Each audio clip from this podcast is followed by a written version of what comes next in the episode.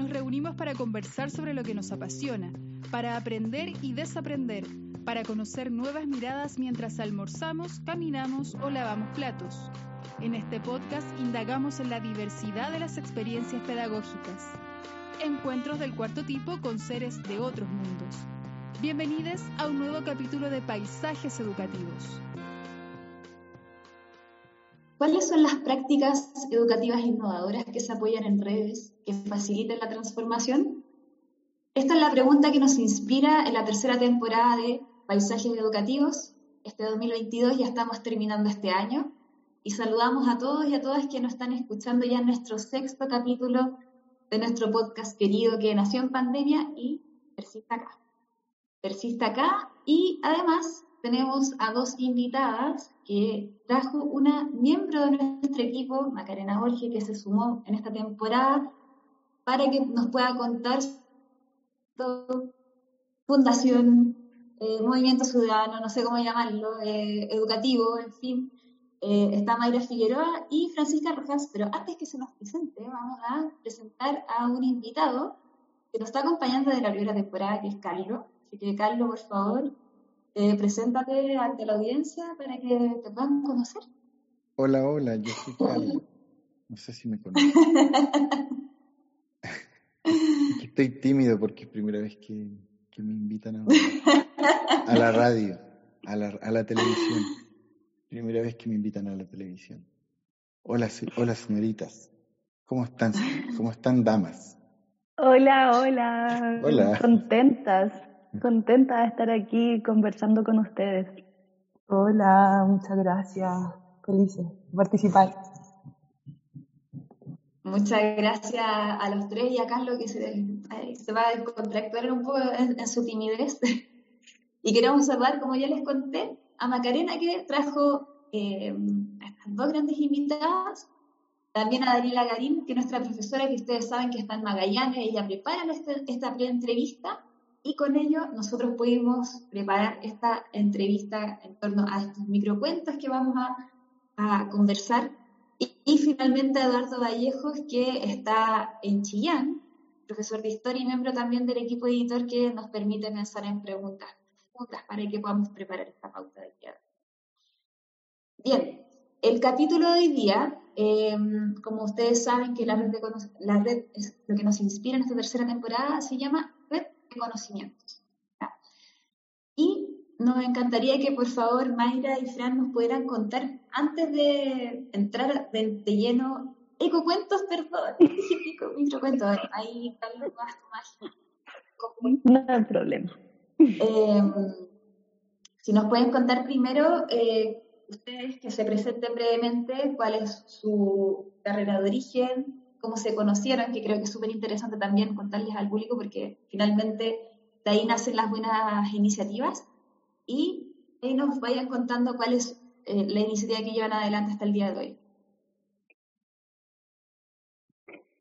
Brano, Mayra, y usted, conversación libre, la, la primera que pueda. Cachipún.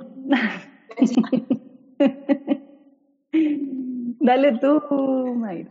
Eh, bueno, igual como Carlos, un poco nerviosa, pero, pero aquí ya nos vamos soltando mientras nos vamos conociendo.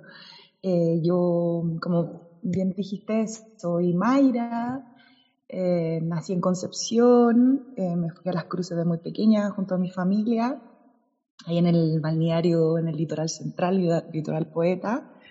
Y después me fui a Concepción de nuevo con mi familia paterna a estudiar biología marina pasión por el, por el mar y esas cosas y esas corrientes me llevaron de vuelta a mi territorio, a las cruces, y trabajé muchos años en un centro de investigación de la Universidad Católica, donde nos conocimos con, con Francisca, que yo le digo Pancha, y, y ahí empezó a potenciarse este amor por hacer cosas de educación, cosas marinas, ligar el territorio, Así es que ahí estamos años ya mm, juntas en esto, hermoso.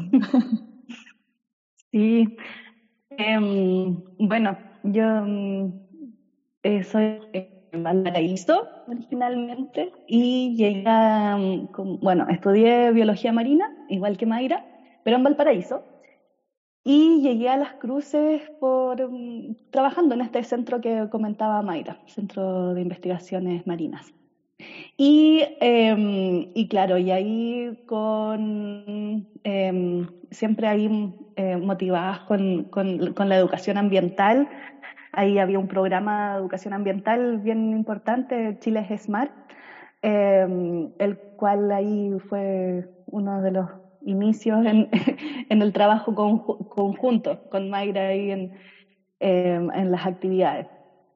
Y luego ya con el eh, estallido social eh, nos, nos, motivamos a, y nos organizamos con otras personas ahí de, la, de, la, de las cruces y del Tabo eh, en torno a una problemática que había em, asociada ahí a, al, a un campo dunar que se llama Gota de Leche. Y nos organizamos ahí varias personas de distintas disciplinas y mm, con distintos intereses también en distintas áreas.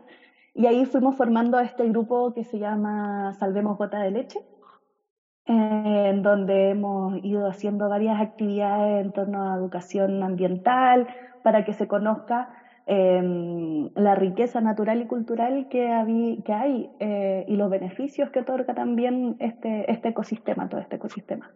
Que ya no es solo, o sea, que no es solo dunas, sino que también es borde costero, hay humedales, esteros, entonces es bien interesante em, y todo lo que ahí ocurre y todo lo que hay, entonces, para, para proteger y conservar.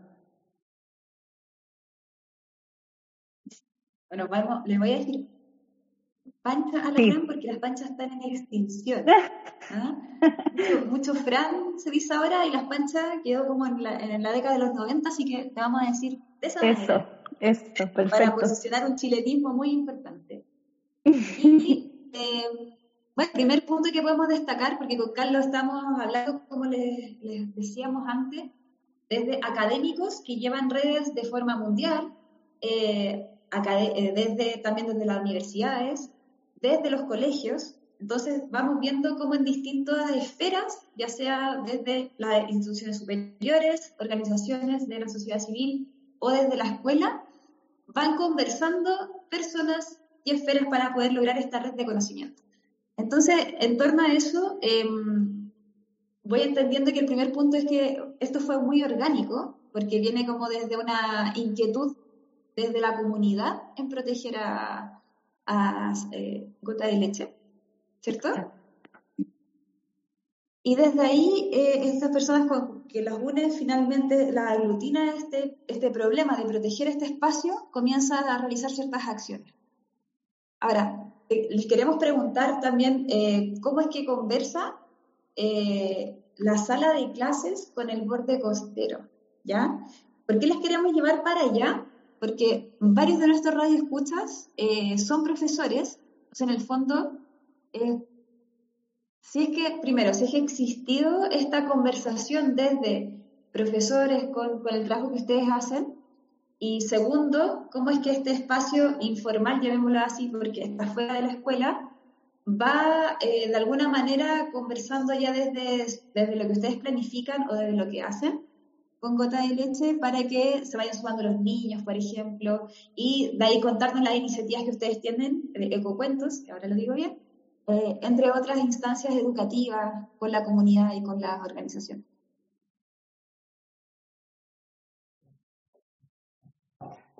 Bueno, yo creo que igual, además de nuestra amistad que nos une con, con la pancha, es que estudiamos biología marina, pero siempre este, este llamado por la educación eh, se sintió como en nuestro interior. Entonces, el poder vincular eh, toda la ciencia con, en, un principio quizás con más con la infancia, con niños, con niñas, entonces eso nos llevó como a, a trabajar en esto y también el sentir que todos los espacios naturales son laboratorios naturales, valga la redundancia, y que tanto el borde costero como, como en general el estar fuera, ¿cierto?, en, el ambiente, es ya una conexión, es ya una, experiencia educativa.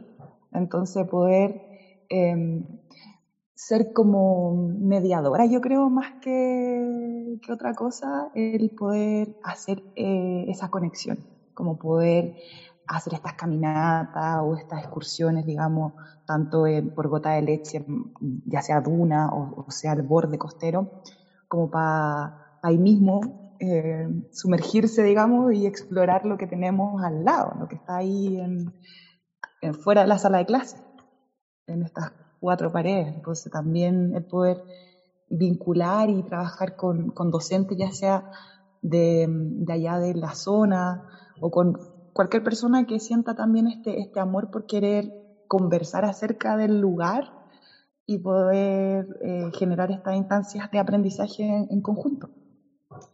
Y ahí el, ese lugar gota de leche queda como para que las, las personas que nos escuchen, ah. bueno, primero el nombre es bien particular, bien particular, gota de leche, bien raro. Eh, ¿Queda cerca de qué? De una, ¿Queda cerca de la ciudad, de un pueblo? ¿Hay escuelas cerca? Eh, ¿Está muy apartado? ¿Es difícil llegar? ¿Pasa la carretera por al lado? ¿Cómo, cómo, se accede a ese lugar? Es verdad, no dijimos nada dónde está mm. geográficamente. Yo no sé, yo entiendo que ustedes lo escuchan de todas partes y, y claro, vamos a, o ¿qué se están imaginando dónde? Bueno, eh, Sí, gota de leche es bien eh, curioso su nombre. Hay varias teorías de por qué ese nombre y también hay como, también no está definido, eh, tan definido cuál es su nombre. También hay, hay distintas posturas interesantes. Eh, pero gota de leche se encuentra entre el Tabo y las Cruces. las Cruces es una mm, localidad del Tabo que pertenece a la comuna del Tabo pero entonces eh, está ubicada entre, más específicamente, entre el Tabito y las Cruces, eh, en el borde costero.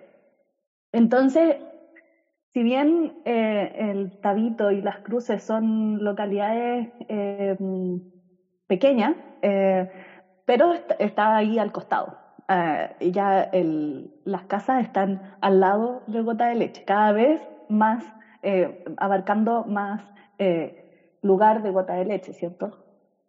Em, y entonces, eh, sí, hay colegios eh, eh, y escuelas cerca, es más, la Escuela de las Cruces ve directamente, las ventanas de la escuela ven directamente a Gota de Leche, tiene una vista hermosa.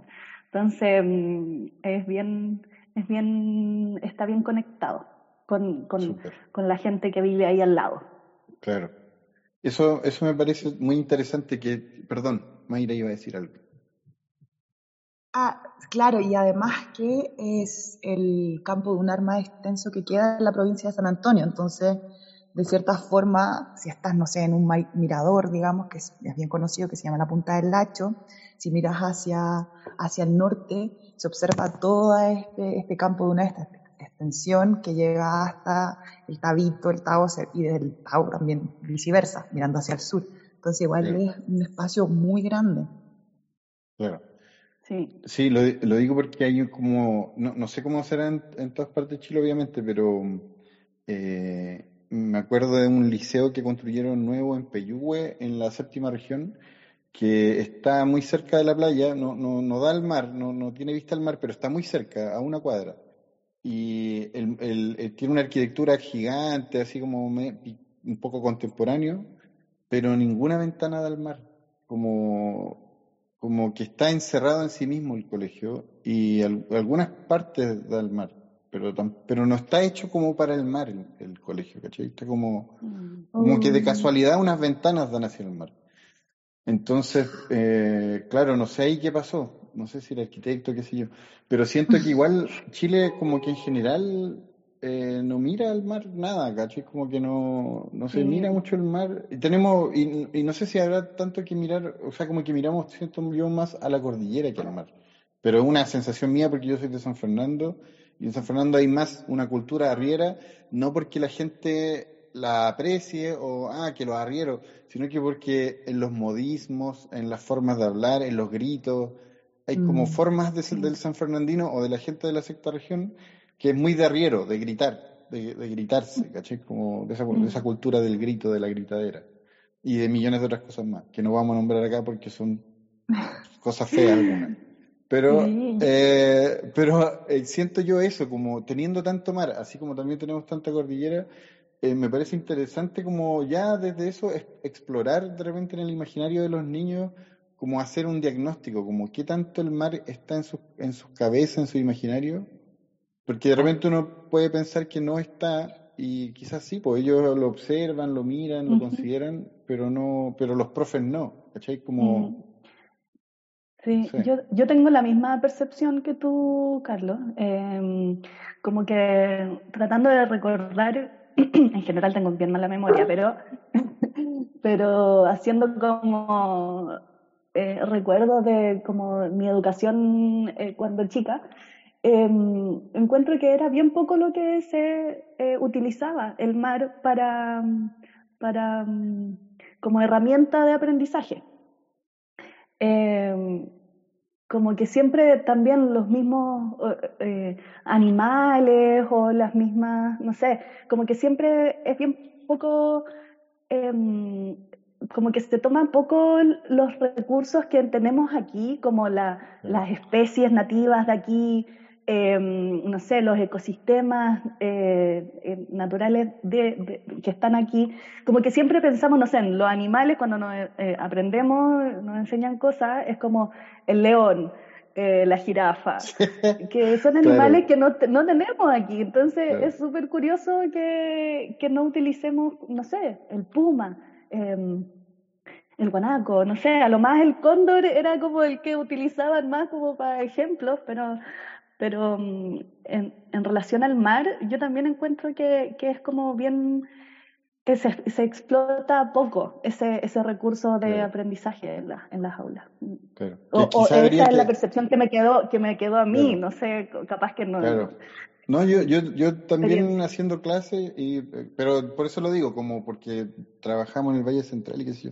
No sé cómo será en Punta Arena, o sea, como que yo no he trabajado tanto o no he vivido para nada en la costa, pero me llama la atención eso. Y lo otro también, mm. bueno, eh, como que uno va a la costa, Pichilemu, Piyú, qué sé yo, y uno se topa con que el plato típico es como las papas fritas con el pollo, que no tiene nada que ver con la... Las papas puede ser porque las papas se siembran en todos lados, pero el pollo es como, bueno, no sé. Pero voy a como esas cosas, ¿cachai? Como que no miramos el mar desde ningún punto de vista, ¿cachai? Como que no explotamos nada, o sea, la palabra explotación suena fea, pero no, no lo observamos, no aprovechamos, no nos vinculamos con directamente con esas cosas. Y por lo mismo, como eh, los cuentos que ustedes generaron, que yo se los voy a empezar a poner a mi hija, que escucha cuentos en la noche, le gusta escuchar cuentos, están súper bonitos. Eh, tienen esa como esa mirada, tienen esa, esa función o esa, ese, ese propósito. Y esos cuentos, ¿ustedes lo hicieron un vínculo con profesores? ¿Hicieron un, ¿Cómo los armaron? ¿Cómo, ¿Cómo guionaron esos cuentos? ¿Cómo estructuraron esa historia? ¿Trabajaron con, muchas, con más personas? ¿Preguntaron? Lo, ¿Hicieron un prototipo? ¿Lo escucharon con niños? ¿Recibieron feedback? Sí, mira, el, las temáticas, como, o sea, la idea de hacer estos ecocuentos nació por esa necesidad de contar eh, qué, qué, es lo que, qué es lo que hay en gota de leche y por qué queremos eh, cuidarlo, ¿cierto? Y, y, de acuerdo a, ello, a eso fuimos como eh, colocando temáticas en cuanto a qué queríamos resaltar y qué queríamos que estos cuentos trataran. Y ahí, en un trabajo colaborativo con la Academia de Exploradores Marinos, que es el, la, la, que es eh, la empresa ahí de Mayra, que de ahí estamos siempre eh, colaborando. Ellas fueron las, eh, las creadoras, las autoras de estos cuentos, pero también basado, basándose en las experiencias que habíamos tenido como movimiento mm, socioambiental, em, en base a eso. Perfecto. Y bueno, claro, claro ah, dale, dale, tu, dale tu, Mayra, con la continuación. claro, porque en este afán de que, de que este gran cierto territorio campo lunar se ha declarado santuario de la naturaleza, es que se levantó un expediente. Entonces, ese expediente ya ha sido presentado al Ministerio del Medio Ambiente, al Consejo Monumento, y para estructurarlo hay distintos objetos de conservación que son icónicos, característicos de este lugar. Entonces, eh, al tomar ese expediente y poder hacer un vínculo o una transmisión diferente, no tanto de ciencia, digamos, sino que sean escuchados y que sean también apropiados, digamos, de una manera distinta por diferentes edades, es que se trabajó con una cuentera que es Caro Esker, y quien ella, en base a eso, diseñó, ¿cierto?, con el apoyo de otras personas también, para darle su feedback con respecto a, la, a los temas, digamos, eh, esto ecocuento. Entonces cada uno tiene mucha relación, ya sea con no sé, la hierba de, del tabo, que es la astragalus, que crece solamente en este campo dunar, o experiencias que se han tenido en base a eh, una corrida que quería hacerse en la duna hace mucho tiempo atrás, entonces la fundación más el movimiento comunitario pudo hacer como un, un, un, pare, digamos, a que se hubiera estas motos pasando por las dunas. Entonces todo tiene relación tanto con desde que partió este movimiento hasta lo que es hoy en día y con la intención de eso, de apropiarse de este conocimiento de una manera diferente. Genial. Sí, está mm. creo que una súper buena, eh, un buen, ¿cómo se llama? Para los colegios un buen insumo, para los profes, como mm. para poder trabajar en, en, en básica, y, y, hacer el link, pues, y vincular y salir a terreno y generar como microinvestigación. Me parece súper bueno. Sí, eso es lo que queremos. eso es lo que queremos y esa es como la etapa que queremos hacer ahora. Es como trabajar con, con los profes y las profes eh, para que pueda, para que los ecocuentos puedan ser una herramienta eh, que puedan utilizar en las salas de clase. Bueno, así que todos invitados. Claro, cuando dice todas las redes. No, sí, de hecho yo, mira, o sea, mire, cuenten conmigo, la institución, ahí conversamos después, pero al menos cuenten conmigo para... Que nos estén escuchando, por favor, también. Sí, la gente que nos está escuchando, es que nosotros trabajamos precisamente metodologías activas y, y, y el rollo de nosotros de trabajar en la escuela, que nuestro enfoque principal es aprendizaje basado en proyectos, pero mucho más que eso. Es como para ponerle un nombre para que la gente entienda ya aprendizaje basado en proyectos, pero nosotros no trabajamos el aprendizaje basado en proyectos tan estructurado y tan así como, la, como que una regla, una ley, sino que lo, hacemos más contextualizado y de acuerdo a, la situación, al colegio, a los profesores eh, y al currículum. Entonces, nada, como que nosotros hacemos eso, como que tratamos, en realidad todo el rato tratamos de que los profes y los niños salgan de la sala y, vayan a otros lados y hagan otras cosas. por eso mismo les invitamos también para que la gente de las cruces y de, de, eso, de Algarrobo, el Tavo, que nos escuchen, eh, sepan que ustedes están y que pueden contar con ustedes para realizar proyectos o vincularse. Y que también nosotros existimos. y totalmente. y nos pueden. y ahí armamos redes. Y armamos redes. Y nosotros nos cuestionamos nos cuestionamos eso porque en un momento era, vale, eh, se diseñan estos ecocuentos, se escriben y, además que tengan, no sé, una guía educativa o alguna guía de actividades, pero claro, era como, nosotras decimos, pucha, pero para esto es preciso que algún docente nos acompañe en la creación, porque no es llegar y decir, mira, tenemos esto y ahora háganlo. Hay que co-crearlo porque no tenemos nosotras todas las herramientas que ustedes poseen como educadores. Entonces, vale, juntémonos, trabajemos. Tenemos una muy buena profe que es del litoral que es Jessica y que ella siempre nos está apoyando y que está ahí como, sí, echémosle para adelante y le llevamos los ecocuentos también a su colegio y es como, sí, de aquí se me ocurren un montón de cosas y de, ideas para hacer, pero claro, es llegar y, juntarse o tratar de levantar un fondo para poder llamar no solamente a la Jessica, sino que, no sé, quienes nos escuchan, a Carlos o quien quiera, y trabajar y hacerlo, porque no queremos que se quede ahí, o sea, sentimos que tanto como lo que hicimos, como nos ha enfocado en otro ambiente, que hay la Pancha y Angélica, que también es de la fundación, quiere levantar con respecto a humedales, cualquier cosa, como que... Claro, hacer la segunda temporada. Eso, súper importante, pero así en colaboración para poder hacerlo con docentes y que, y que se incluya, que sea una actividad y que después tengan, no sé, un espacio para ir a la duna, para ir a la playa y que estén ahí en este laboratorio natural y, y, en el terreno mismo. Soñado. Bueno, y llegamos a la mitad del podcast, eh, de este episodio, y vamos a saludar a los países, a las personas de los países donde nos escuchan según los datos de Spotify, es Colombia, México, Brasil, Francia y El Salvador. Este semestre ha estado cargado a esos países. Pero invitamos también a todos los docentes de Argentina, Uruguay, Paraguay, Colombia, Hispanoamérica en general, a contactarnos en nuestra oficina virtual. ¿Qué es esta oficina virtual? Es un link de Zoom que está disponible en horario chileno eh, los martes, miércoles y jueves de 17 a 19 horas en horario de Chile. Ahí ustedes ven en internet sus diferencias horarias y en esa oficina virtual los atenderá uno de nuestros ejecutivos, que puede ser que sea yo. Y eh, pueden hacer sus consultas sobre nuestra fundación, sobre ABP, sobre los documentos que tenemos en, arriba en Internet, eh, nuestros programas semestrales, nuestros talleres sobre el podcast, sobre lo que quieran. Estamos a su disposición en esas dos horas, los martes, miércoles y jueves, para responder sus preguntas. Eh, el link de Zoom lo van a encontrar en nuestra página web eh.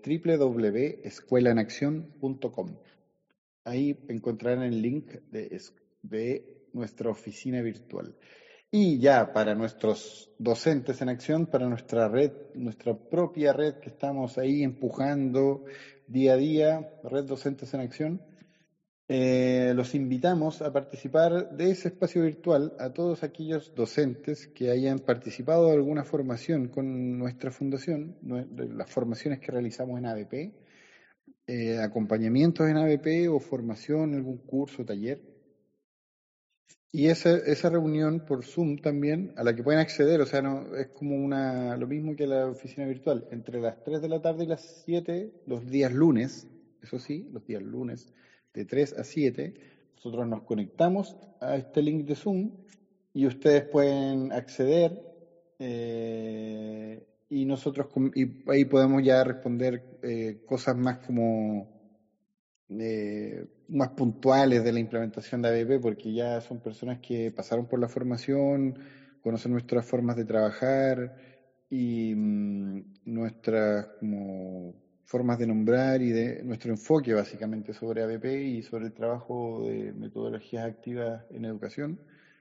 Entonces es más fácil, es más fácil el diálogo. Y la idea de nosotros es, claro, hacer un seguimiento, poder vincularnos con las personas que ya hemos trabajado y que se sientan apoyadas en su implementación. Entonces, los invitamos a seguirnos en Instagram, Facebook, LinkedIn y Spotify, Spotify como Escuela en Acción. Y ahí encontrarán nuestro podcast, toda nuestra información, nuestras fotos de perfil, nuestras biografías, todo, pero absolutamente todo. Bueno, eso. Ahora tenemos que ir con la pregunta de siempre. Claudia. Para cerrar esta primera parte de nuestro podcast, me gustaría que ustedes, por favor, pudieran decir, nosotros lo vamos a escribir igual en la descripción de Spotify, en nuestra página web de Escuela en Acción, eh, ¿cuál es la página donde podemos encontrar estos ecocuentos? Sí, eso quería decir durante ahí la, mm, los puntos geográficos donde encontrar los ecocuentos. Es ecocuentos.cl. Eh, ahí se pueden escuchar, ahí también hay láminas como para colorear y material para descargar eh, también. Y también en Spotify. En Spotify, Ecocuentos, pueden escucharlo. Así que... Mm, ah, buenísimo. Sí. Duran alrededor de cuatro minutos y medio, son súper didácticos. Ahí son cortitos. con el gato de mar, la hierba del Tao, que es endémica, única en el mundo. Así que los invito a todos y a todas a escucharlo. Yo me divertí mucho, no creo que sea solo para niños. Aparte que eh, desarrolla este imaginario que hablábamos antes, ¿verdad? Así que eh, egocuentos.cl, métase al tiro usted que está escuchando nuestro podcast. Y, eh, y ahora nos vamos a ir a nuestra, una de nuestras famosas secciones del podcast que viene desde la temporada 1, desde los inicios de, de, este espacio, que es la pregunta de los niños. ¿ya? Nos gusta mucho traer estas preguntas porque ustedes saben que nos abre la cabeza de lo posible y la idea es que ustedes puedan posicionarse como un adulto que le está explicando a un niño esta respuesta, así que no es necesario que sea una respuesta ejemplar o correcta, sino que sea lo suficientemente creativa para que pueda el niño o niña quedarse con una satisfacción de saber algo más. Eh, así que puede ser una respuesta artística, una respuesta científica, una respuesta literal, eh, no sé, lo que ustedes quieran. ¿Cómo, le responderían a un niño esta Súper. Y lo que hacemos con CAN y Fundación Escuela en Acción es traer estas preguntas que nos mandan por redes y esta en particular la, eh, recolectó Daniela Garín desde Magallanes. Así que posiciónense, es un niño o niña de Magallanes, les hace las preguntas. De Pancha y Mayra, ¿están listas? Uh, listas. Sí. Están abiertos esto, es que sí. Te pueden preguntar cualquier cosa y es como, wow. Cualquier cosa. Bien, vamos con la pregunta, ¿qué es? ¿Quién tuvo la primera mascota? Uh. ¿Quién de las dos? ¿Quién de las dos o, que la, gente en el mundo? En la historia de la humanidad. en la historia de la humanidad. Por decir, yo me imaginé eso cuando leí la pregunta, wow. pero no sé. ¿Quién tuvo la mascota?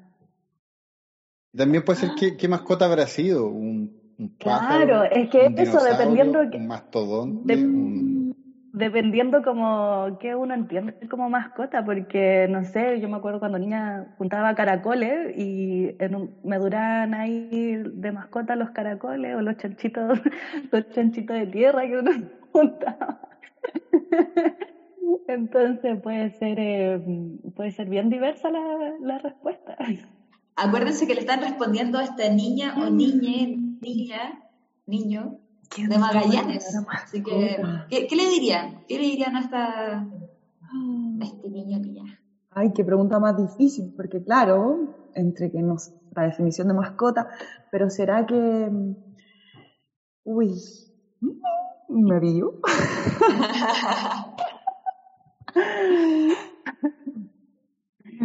Dios. Ah.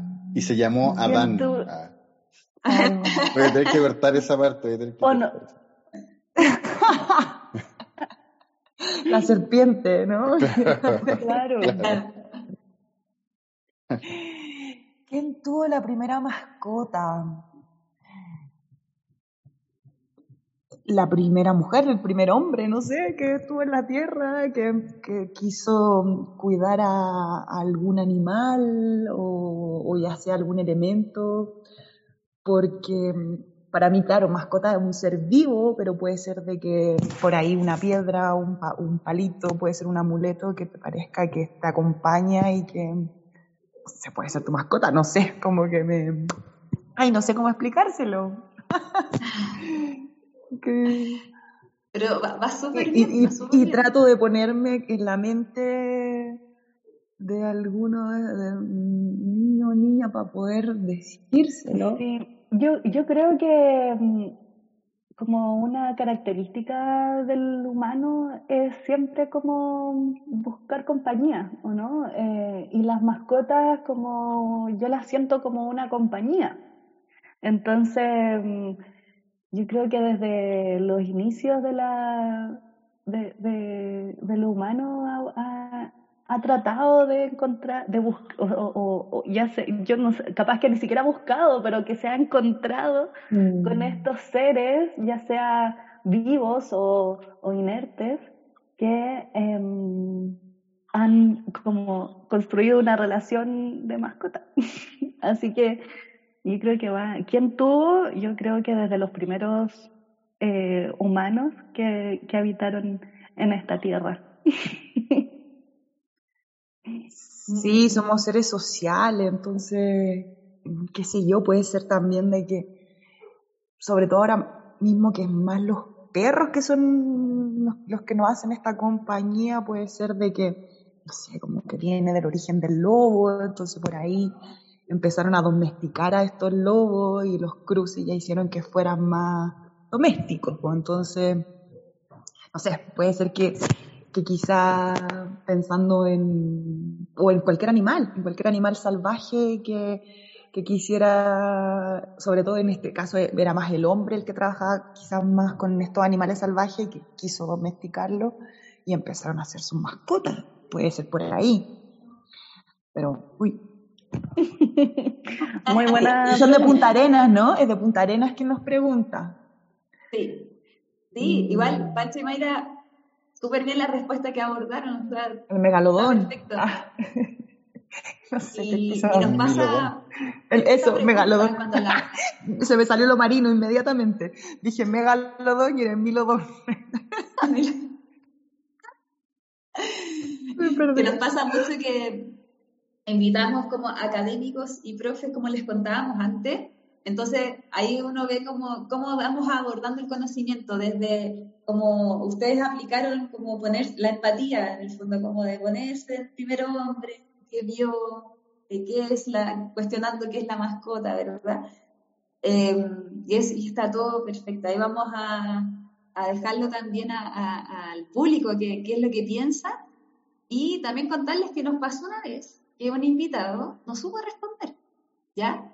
Quedó así como igual que, ay, que no sé, y se complicó porque quería responderlo perfecto, y después lo que hizo fue preguntarle a su hija, su hija lo explicó, y mandó un audio, nos mandó un audio, y ese audio lo pusimos en el podcast. Entonces, nada, como que finalmente a, nosotros que estamos en educación nos encanta aprender y, explicar, y por eso nos, nos, vamos como navegando en cómo poder hacerlo más accesible. Eh, y ahí hay otras herramientas también de que uno va de forma sincrónica también respondiendo a esta pregunta. Así que si después se le ocurre otra forma, eh, feliz de recibirlo y a las personas que... Eh, adicional digo, porque ya lo explicaron, eh, si las personas que están ahí en sus casas se le ocurre otra forma, también interactuar con nosotros. Que nos cuenten, por favor, interactuar con nosotros y nos, y nos dicen que, cómo se les ocurre, quién ¿Ya? Eso.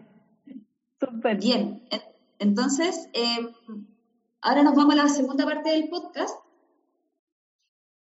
eh, que tiene que ver con lo que ustedes estaban planteando antes, como Ecocuentos es una propuesta metodológica para los profesores para abordar las distintas disciplinas, para acercar el territorio al currículum escolar, ¿verdad? Entonces, quiero empujar esa pregunta un poquito más y que nos cuenten ustedes, si es que sí, me imagino que sí, pero que nos expliciten cómo imaginan este proceso de enseñanza-aprendizaje de las ciencias de forma amplia, obviamente lo pueden aterrizar en la biología, en las escuelas. ¿Cómo se imaginan que eh, podría ser este proceso de aprendizaje de las ciencias en la sala de clases, tomando en cuenta la experiencia que ustedes tienen? Y saquémonos como estos límites que uno tiene de escuela física cuadradita que está dentro, ¿verdad? ¿Qué es lo que ustedes sueñan en ese sentido? Este perdón, y de repente como ampliando lo que en el colegio se aprende, o sea, hay que aprender química, biología, física, y quizás todo eso se puede aprender en el borde costero, como entre la arena, la roca, el mar y todo eso, entonces puede ser como, no sé, como si ustedes tuvieran toda la plata del mundo, ¿qué harían? Como, ¿Cómo harían una escuela para enseñar ciencia, algo así? Bueno, yo creo que que para la enseñanza de la ciencia en la escuela, pues no solamente a través de la teoría o de este como generación transmisiva de que el, docente nomás cuenta todo y hace todo y explica todo, sino que el realizar, no sé, ya sea experimentos o el llevarlos a la playa, como decía Carlos, y estar ahí en el borde costero y, y no sé, veamos la composición de las rocas, observemos las rocas, o poder, eh, este micromundo, ya sea con estas nuevas tecnologías, no sé, una lupa o un microscopio, poder un poco ahí abrir, ¿cierto?, la, a la observación y al cuestionamiento. O sea, el poder, eh, yo creo que eso es fundamental como generar un poco de razonamiento científico, que, que vayan ellos experimentando preguntas, que se las vayan cuestionando, que vayan ojalá aplicando mientras se pueda hacerla, no sé, un desarrollo experimental o, o cualquier tipo de, pregunta que pueda hacer, se, pueda responder. Entonces, mm. yo creo que eso es, es fundamental, como, sí. como el desarrollo de otras habilidades también. Ahí. Sí, yo estoy de acuerdo ahí con eso y es que encuentro que hay una, mm, un desafío súper eh, grande para los docentes hoy en día, que es cómo captar la atención, cómo captar el interés de las y los estudiantes, eh, siendo que tienen tanta... Em, eh, tantos entradas, de... entradas de información por todos mm. lados, o sea, está en la pantalla, que es mucho más eh, llamativa y con colores y sonidos, ¿cierto? Que es mucho más llamativo para hoy en día. Entonces creo que para, para poder como captar esa atención y ese interés eh, es súper importante como ya sacarlos de la, de la aula de clase y, y, como decía Mayra, que a través de la observación vayan em, como reflexionando y, y, haciéndose preguntas, ¿cierto?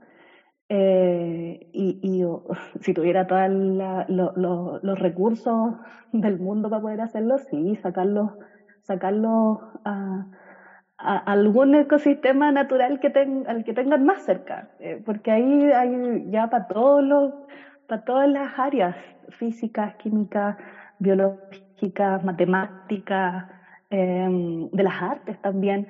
Entonces, creo que ahí está creo que ahí está eh, como la, estrategia.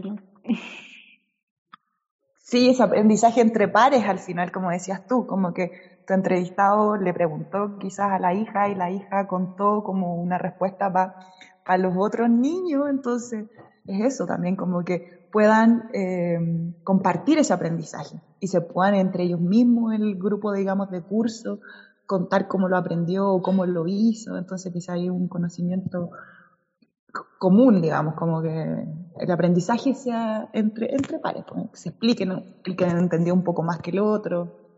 También así, no es como mirar de que, o en nuestro caso, que estudiamos carreras relacionadas con la ciencia, es como, no estamos así como arriba del todo, es como la ciencia está, eh, la vida es ciencia, o sea, está presente en, en todo lo que tenemos a nuestro alrededor. No sé, el cocinar ya también tiene parte de ciencia, la temperatura, son tantas cosas, entonces lo cotidiano está presente en la ciencia. Y en el fondo es eso lo que se quiere transmitir y aprender. Pero exacto. Eso yo, yo pensaba, como lo que decíamos antes también, como creo que hay una reflexión ahí pendiente en el país, siendo un país tan angosto, ¿no? Que es tan fácil llegar a la cordillera o moverse entre cordillera y mar eh, de que los colegios se construyan arquitectónicamente con una mirada pedagógica y no una mirada, eh, no sé cómo llamarlo, eh, construyen edificios nomás, ¿cachai? Construyen mm, como, un cuadrado, cualquier cosa, un contenedor en el fondo para que los cabros estén adentro. Construyen un techo con murallas. Mm. Entonces, y, ahí me acuerdo de un colegio en San Pedro de Melipilla, el Liceo de San Pedro de Melipilla, que de hecho cuando yo fui les dije, le dije a la directora, le dije a la gente, oye, este colegio está genial, porque el colegio era como un boomerang, así era como un, ángulo, y ese ángulo de visión que en el fondo marcaba la perspectiva, tú entrabas al colegio por la esquina, entonces tú entrabas al colegio y el colegio encuadraba la cordillera. Entonces era hermoso, porque estaba así y el techo de madera formaba como un rombo que enmarcaba el cielo y la cordillera. Era hermoso era hermoso. Y todos los, todas las salas, todos los pasillos, toda la cordillera, entonces era, ah, era genial. Arquitectónicamente quizás no era la maravilla del mundo, pero era para los estudiantes de ese lugar, o sea, para un profe, es cosa de pararse a mirar ahí y, y aplicar cosas. Y empezar a, ahí tenéis como una, un lugar desde donde mirar. El mismo colegio te está haciendo mirar hacia un lugar. Entonces, no sé, pues, quizás se gasta un poco más de plata en contratar a un buen arquitecto, pero, pero vale totalmente la pena. Totalmente, bienestar también, o sea, imagínate estar en un cubículo después, muchos, muchos profes, yo igual recibo estudiantes por otro tipo de trabajo que también hago, y muchos dicen, no, yo no los saco nunca porque se portan tan mal fuera, es como no los saco del colegio. Y es como, es que claro, si están ahí como en esa burbuja de la sala de clase confinados, obvio, salen al patio o salen a la playa que lo llevan y es como, ¡guau! Explosión, porque necesitan salir, se necesita, hay energía, quieren ahí, estar en la Exactamente. Sí, eh, Claudia, ¿podríamos hacer la pregunta que viene? A lo largo de, este, de esta temporada nosotros hemos, hemos ido rescatando ciertas joyitas de aprendizaje. En el fondo las personas han traído desde su experiencia en formar redes. Entonces, algunos nos han dicho, por ejemplo, que es fundamental la confianza, otro que tiene que ser sostenible no solamente desde los tiempos, sino que también desde lo económico, por ejemplo. Y así nos van dando luces eh, de qué son las cosas que sirven en la práctica de poder armar una red que sea exitosa en términos de sostenibilidad, etc. Y también nos han dicho cosas que no funcionan. ¿Sí? Entonces, ustedes en este caminar que ha sido fluctuante, ¿verdad? Em, ¿Qué cosas les han funcionado? ¿Qué cosas no les han funcionado al momento de empujar esta red fundación que la lleva a proteger gota de leche? Claro, perdón, porque ahí, claro, yo creo que va a ser también un panorama es, bueno como decirlo también, como un panorama humano, geográfico. Eh, trabajar en una localidad chica, lo digo por, experiencia propia, o en una en pequeñas localidades todos se conocen, todos se conocen. Mm. Y cuando todos se conocen, eh, es súper delicado, es como ir ahí como pisando huevos, porque es como jugar ajedrez, porque eh, moví una pieza o hablas, hablas con alguien y alguien por allá se molestó porque no sé qué, y siempre empiezan a pasar cosas, como que se producen tensiones, y como son localidades chicas, son súper frágiles, pues, son súper... Y uno, claro, de repente está haciendo cosas como con una visión desde afuera, por ayudar, por... Y, puede ser que empiece de a poco a, generar incomodidad, o a generar otras cosas más... Entonces, eh, entendiendo esa sensibilidad de las comunidades, que son pequeñas, bueno, las grandes también, pero de repente pasa más piola porque no necesariamente todos se conocen. ¿Qué, qué aprendizaje ustedes como nos, dirían? Como ¿Qué cosas le recomendarían a otras personas? Quizás sumar gente de equipo o, no sé, yo me imagino cosas, pero ¿qué nos recomendarían ustedes?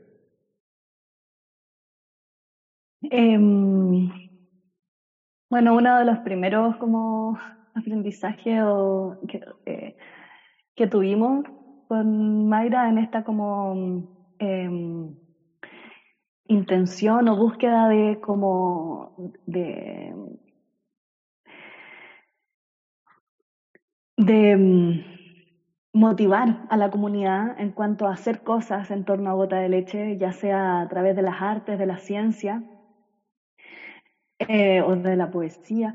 Em, eh, hicimos una vez hicimos un llamado como para, eh, para como eh, crear proyectos, dependiendo, lo, el llamado era, dependiendo de lo que a ti te guste, desarrollemos en torno a gota de leche. Y, y no llegó nadie. entonces, entonces, como que ahí no como que entendí, como con la Mayra ahí como ya después como viendo qué hacer, Em, es que tenemos que ir a ellos, como no ir a las personas. Em, no esperar que ellas vengan a, nosotros a, aprender sobre algo, sino nosotros llevarle ese como esa, esa mm, em, cuestionamiento, esa, e, esa curiosidad, llevársela para despertar esa curiosidad y, que, y, ese interés. Sí, por ahí. No sé si a quién más se te ocurre, Mayra. Sí, yo creo que no hay una receta, porque mm. al final todo territorio es distinto. Eh, por ahí es bueno identificar las cosas que no hay que hacer. Claro. como decía la pancha, como quizás está muy abierto, o solamente ahora que es todo por redes sociales, que sea todo por redes sociales. El pueblo es chico, entonces tenemos una compañera que siempre dice, no, puerta a puerta es mejor y tenemos que ir sobre todo con los vecinos, las vecinas que están más cercanos al campo de UNAR. Entonces, eso quizás como identificar esas personas clave o estas redes. Todos los lugares tienen problemas socioambientales. Entonces, en el litoral hay montones y no hemos, eh, hemos como colaborado con esas organizaciones y eso ha servido, eso para hacer este vínculo.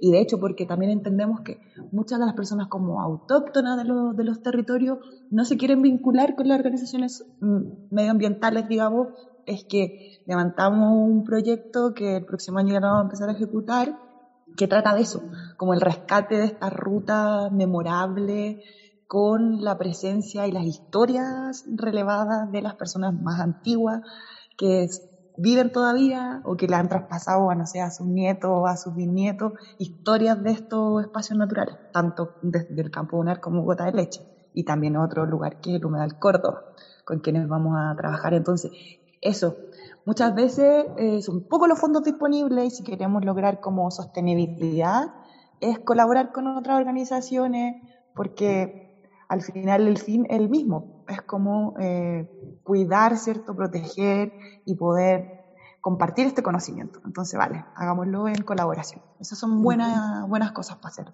como trabajar en conjunto. Perfecto.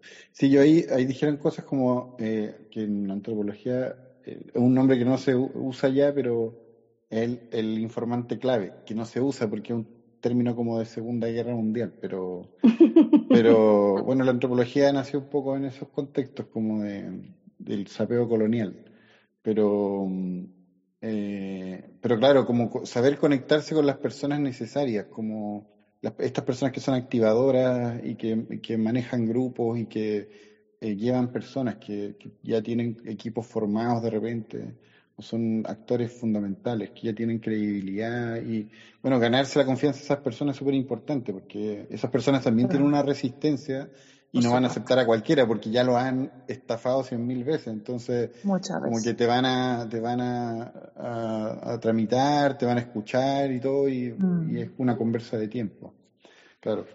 Y abrirse a eso como a a otras disciplinas. O sea, de hecho, ahora mismo con este proyecto se va a incluir otra organización que también son antropólogos que, que nos van a ayudar, porque nosotros no manejamos esa herramienta, entonces, a poder conectar con esas personas. Súper, súper importante. Mm, eh, claro, ojo con los antropólogos y los artistas, ojo con esas dos disciplinas. ojo ahí. No, no, broma, broma. Yo, estudié artes visuales. yo estudié ¿Esto lo va a cortar o va a seguir? Yo soy, estudié artes visuales, soy artista visual y trabajo con antropólogo. Lo digo porque oh, una talla interna personal. Claro, los conozco. No, saludo a mis amigos antropólogos, que son muchos. Los echo de menos. Los echo de menos, de hecho, lo extraño. Eso, pasemos a las. Muchas gracias por sus preguntas. O sea, yo creo que eh, fue conciso, preciso. Claro, estamos con el tiempo un poco acotado porque Claudia tiene que ver el, próximo partido del mundial que a las dos, entonces. Es es que apostó, apostó. Le apostó a un equipo, entonces está nervioso. Entonces, y apostó su casa. O sea, yo le dije que no lo hiciera, pero nada, quería. Le gusta el riesgo. Entonces, está nerviosa, quiere ver el partido y qué sé yo.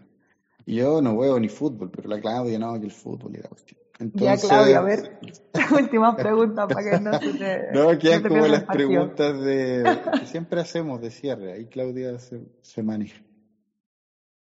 Sí, estoy en mi oficina, todo mi trabajo paralelo. Eh, esa es la realidad, pero la fantasía que pinto Carlos es mucho más divertida. Por eso lo hago, pues si la vida en general es gris. Entonces, sí, pues, hay que ponerle un poco de, colorcitos. Y bueno, nos vamos a nuestra última tatita. Y esta ya, bueno, ya le he dicho muchas veces, mi parte favorita, que es preguntas rápidas, respuestas cortas. ¿Ya? Mm. Mentira, lo dije al revés. Preguntas cortas, respuestas rápidas. Y la idea es que ustedes me digan Lo primero que piensan, nada de aquí de ay, elaborar esta respuesta para quedar bien con el eh, radio escucha o con, sí, pues quien nos esté escuchando, ¿ya? Entonces, estas tres preguntas se las hacemos a todos nuestros invitados. Y la primera es, ¿qué fue lo último que aprendieron? Uh, em, bueno, creo que um, este vínculo, bueno, yo estoy ahí ahora eh, haciendo un magíster y estoy en la etapa de la tesis y el tema como a grandes rasgos es la socioecología. Entonces creo que constantemente estoy como aprendiendo sobre la socioecología y, y, que es algo que me motiva mucho porque es eso, esto, esta, este vínculo y, entre la sociedad y la naturaleza y cómo en conjunto poder, em, poder em, avanzar de forma sustentable, ¿cierto? Eh, ya no considerarlas como algo separado, sino que es algo eh, vinculado. Uy, qué profesional, Ancha. yo, yo, yo así que lo que aprendí en estos días es que, bueno, les cuento cortito, que me vine a ver una muy buena amiga, y estoy en Colombia, entonces he aprendido todo lo que es como el maíz, de, a comerlo de distintas formas, estoy como, ojalá, anotando las recetas, pero ya tengo algunas, entonces como que he aprendido esto, como, como y mi palabra es como maravilloso, todo rico, así, ay, me encanta. Ay, qué maravilla.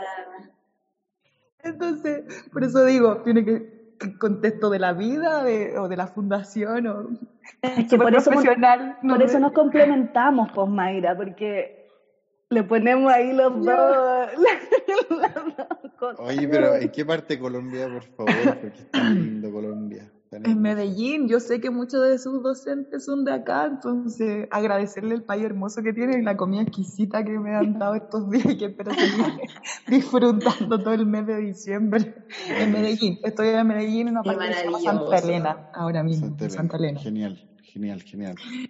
Oye, oye hazle difusión a Escuela de Acción en Colombia, por el podcast en Colombia. Dile a todos, oye, un podcast súper bueno. Escuchen, escuchen. chistosos Entonces, Mayra, vamos a seguir contigo porque estás en Colombia ya como adelantaste un poco la segunda pregunta, que es, ¿cuál es la palabra que más has repetido esta semana? Ay, sí, maravilloso. Todo para mí es maravilloso. el, el clima aquí en Medellín, la comida rica, los paisajes, todo así como muy maravilloso para mí. Palabra todo el rato. O delicioso, pueden ser dos. Delicioso y maravilloso. Se nota que he comido. Sí. Y que ha disfrutado. Eso es bueno. Mucho. ¿Y tu mancha?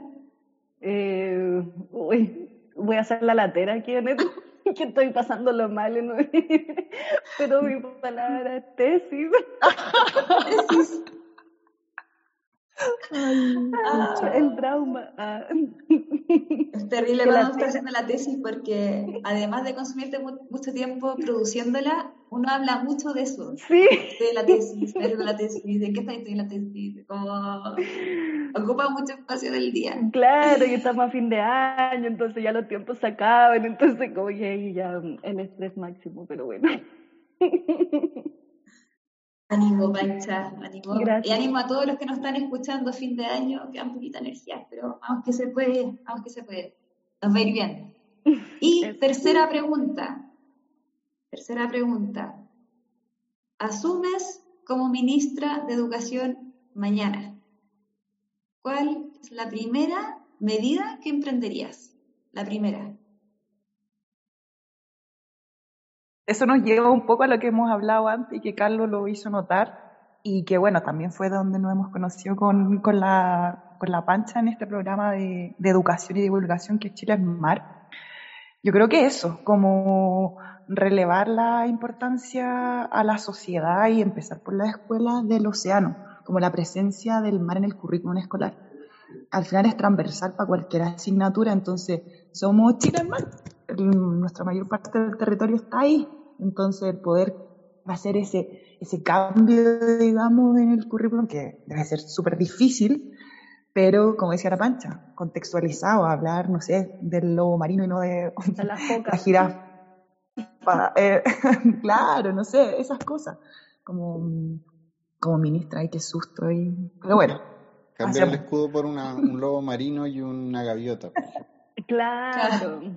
El chungungo, el chungungo ahí. Y con, y con hierbas del tabo abajo. no, y aparte, aparte eso, o sea, como que ya, el mar es, es para todo el territorio chileno, pero que a la vez por región o algo tuviera una contextualización el colegio, no sé, en este caso la provincia o la escuela del Tabo y las Cruces, que tuviese las Tragaluz como algo importante para poder trabajar, porque es la única planta que crece en nuestra comuna, entonces, y así en otros lugares donde tienen algo característico, que sus estudiantes se apropien de, ese conocimiento, entonces haría esos cambios. Si se puede, feliz. Sí. Yo, mm, yo sacaría, o haría obligatorias las salidas a terreno, la salida, salir de la sala de clase. Por lo menos una vez a la semana, aprender, eh, aprender afuera.